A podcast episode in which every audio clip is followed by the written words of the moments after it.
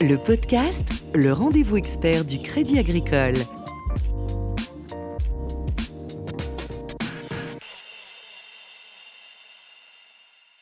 Bonjour à tous et bienvenue dans le podcast. Nous sommes aujourd'hui en compagnie du professeur euh, Hubert Benin pour ce troisième et dernier épisode de notre série consacrée à l'histoire du Crédit Agricole.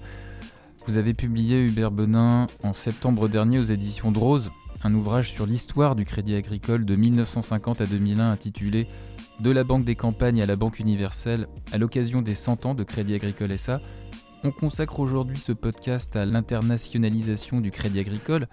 À quand remonte la genèse de cette internationalisation? Au fur et à mesure où l'agriculture française voyait se développer en aval l'agro-business, il était clair que la question se posait au Crédit Agricole, dois-je financer les échanges mondiaux au sein du monde de l'agro-business? Ou dois-je me contenter d'apporter des crédits aux entreprises françaises de cet agro-business? Donc c'est tout l'enjeu de ce qu'on appelle de façon pédante trade finance, le financement du négoce des denrées, des matières premières, des produits agricoles. Et en fait, tout est né à Chicago. En 1979 En 1979, parce qu'à Chicago se trouvait et se trouve toujours the CBOT, le Chicago Board of Trade, donc qui était la grande place d'échange. La bourse de euh, l'agroalimentaire. des denrées agroalimentaires mondiales, genre céréales notamment. Donc le Crédit Agricole est allé là-bas et a fait son apprentissage, je dirais, et a vu, un, que ce n'est pas aussi difficile qu'on le prétendait, et deux, qu'on pouvait mettre en place une bonne gestion des risques. Par conséquent, euh, le Crédit Agricole s'est installé à Chicago. Mais pour participer, pour s'initier à la banque de marché, pour financer ces flux, il fallait être à Genève, où se trouve encore aujourd'hui le cœur de la banque de négoce. Et donc, il est allé à Genève. Et de cette double localisation est née une autre, deux autres localisations nécessaires, c'est-à-dire Londres et New York, pour les affaires de change. Et donc, le Crédit Agricole s'est initié lui aussi aux affaires de change pour financer les affaires d'import-export de ses entreprises clientes. Il fallait donc euh, faire du foreign exchange, euh, forex, et ça se fait à Londres généralement, mhm. et en New York, car c'était la livre et la, le, franc, le, dollar. étaient les deux grandes devises, le franc étant, étant un peu chétif, surtout qu'il était dévalué assez souvent. Par conséquent, voilà les origines. C'est un peu improvisé, mais ce qui est surprenant, c'est que le Crédit Agricole n'a pas subi des déboires. Quoi. Il a bien géré ses risques, il n'a pas cédé à la griserie du débutant qui fonce tête baissée. Il n'y a pas eu de déboires, il y a certainement eu quelques pertes, mais pas de déboires significatifs. Pas d'erreur de débutant. Voilà. Est-ce qu'on parle des avantages et des limites euh, du crédit agricole bah, Les limites, c'était simple. C'était aucune culture internationale, à part hmm. les relations par le biais de la Fédération nationale avec les autres organisations mutualistes européennes.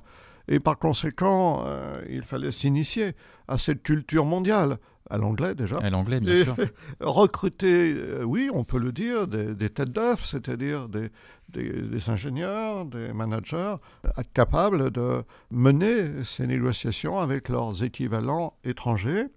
Et il fallait mettre en place des systèmes de contrôle des risques, donc de contrôle interne, de régulation des risques, qu'une équipe a mis petit à petit structuré et ça a été évidemment euh, difficile, mais au fond, le Crédit a été poussé aussi par euh, l'affûtage de la réglementation bancaire nationale, évidemment.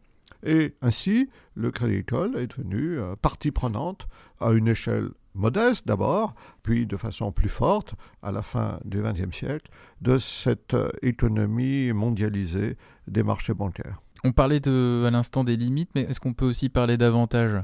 Comme avantage, on peut dire qu'il partait de zéro et donc il avait tout à apprendre et euh, qu'il pouvait apprendre en suivant ses règles de sagesse interne, dans la mesure où c'était une sorte de régime parlementaire, ce Crédit Agricole, avec la Fédération nationale, les caisses régionales, tout ça, dans la règle du mutualisme.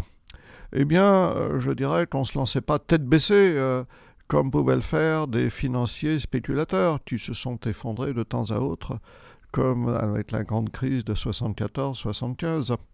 Le Crédit Agricole a avancé puissamment, mais avec prudence. Hmm. Par ailleurs, il s'est initié à l'étranger, il a essayé de découvrir la, la culture internationalisée. Donc il, il, a été tout de même assez intelligent parce que il, a, il s'est ouvert très vite à l'Asie. Oui. Et il a envoyé des équipes à Hong Kong. On a fêté les 75 ans de l'installation à Hong Kong. Il est allé à Singapour, etc.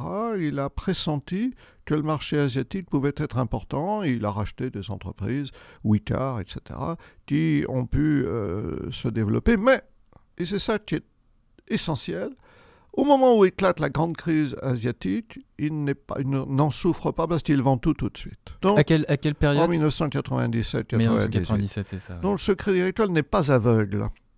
Il est lucide et puisqu'il est un nouveau venu, un bleu, tout en étant une banque verte, eh bien, il est prudent. Et il a évité les gros déboires initiaux et surtout, il a pu s'appuyer sur le capital de relations et de savoir-faire d'Indo-Suez Hmm. à partir de 97, bien évidemment. J'allais en, en parler. Asie. Et c'est vrai que donc cette acquisition en 1996 de la banque d'Indo-Suez, on va peut-être pas refaire l'histoire de cette institution qui est Indo-Suez, mais c'est vrai qu'on peut dire qu'à partir de 1996, c'est un vrai coup d'accélérateur en direction de cette internationalisation. C'est clair, Indo-Suez était en gros euh, la quatrième banque d'affaires du pays. Euh, une rivale de Paribas, par exemple. Elle disposait d'un enracinement en Asie très fort, un enracinement également sur les grandes places européennes que j'ai évoquées, Genève, Londres, et elle s'était développée assez fortement à l'échelle de l'ensemble de l'Europe. Donc le Crédit Agricole en prend le contrôle et peut par conséquent incorporer ses équipes sur les grandes places européennes en taillé ici ou là, là où il n'y avait pas besoin d'être présent, et ça lui sert au fond d'une clé ou d'un levier pour euh, accélérer son déploiement. Et surtout, il n'y a pas eu, disent les témoins, de gros départs. Euh, C'est-à-dire que les euh, hauts salariés, plus fortement payés que les hauts salariés de la Caisse nationale, sont restés en place. Le Crédit Agricole a bien joué dans le domaine des relations humaines et euh, il y a eu très peu de départs, malgré la différence profonde de culture d'entreprise. Hmm. Et par conséquent, au début du XXIe siècle, je dirais que le Crédit Agricole euh, part sur de bonnes bases dans ce qui est banque de marché et banque d'entreprise à l'international. Euh, mais il essaye de se développer aussi en banque de détail. Et là, c'est plus difficile. Il le fait en Argentine, au Chili, un petit peu en Espagne, dans certaines régions de l'Espagne. Il essaye de se le faire en Italie, en s'alliant avec une grande banque italienne qui fusionnent et deviennent euh, Intesa. Mais comme euh, le patriotisme économique italien a fait pression pour que la communauté d'affaires italienne a fait pression pour que euh, le Crédit Agricole ne puisse pas prendre le contrôle d'Intesa, dont il détenait 25%. Donc le Crédit Agricole a dû plus tard se reconvertir et racheter une autre banque, cette fois complètement, et devenir un- une banque de détail active dans certaines régions de l'Italie, mais sans devenir l'un des grands acteurs italiens comme en France. Donc il y a des coups d'essai. Ce n'est pas un bulldozer qui fonce à l'international. Il y a des coups d'essai, il faut apprendre des savoir-faire, il faut nouer des réseaux de relations avec les acteurs de la banque de marché, il faut se singulariser par rapport aux banques d'affaires classiques, et il faut aussi apprendre à travailler avec elles. C'est pour ça que le Crédit Agricole noue un partenariat durable qui dure euh, au moins une douzaine d'années avec Lazare pour apprendre faire des opérations en commun et apprendre auprès des gérants de Lazare, l'un des symboles de la banque d'affaires internationale, comment agir. Surtout que Lazare n'a pas été nationalisé en 82, contrairement à Rothschild. Donc Lazare a pu continuer à voguer et le Crédit Agricole, je dirais, a amarré sa barque la coque de Lazare et euh, c'est ainsi qu'ils ont pu naviguer de conserve pour euh, affûter euh, le savoir-faire de la banque verte devenue désormais une banque internationalisée, ce qui évidemment était spectaculaire là encore puisque ça s'est fait en une quinzaine d'années. On referme cette page d'histoire avec vous, Hubert Benin, professeur émérite ancien enseignant de Sciences Po Bordeaux et spécialiste de l'histoire bancaire. Merci beaucoup. Je vous en prie, et bon centenaire. C'est la fin du podcast. Vous pouvez retrouver cette interview sur notre page LinkedIn ou Twitter Groupe Crédit Agricole et notre page SoundCloud. Vous pourrez poser vos questions à nos prochains invités via notre page LinkedIn et Twitter. À bientôt. Le podcast, le rendez-vous expert du Crédit Agricole.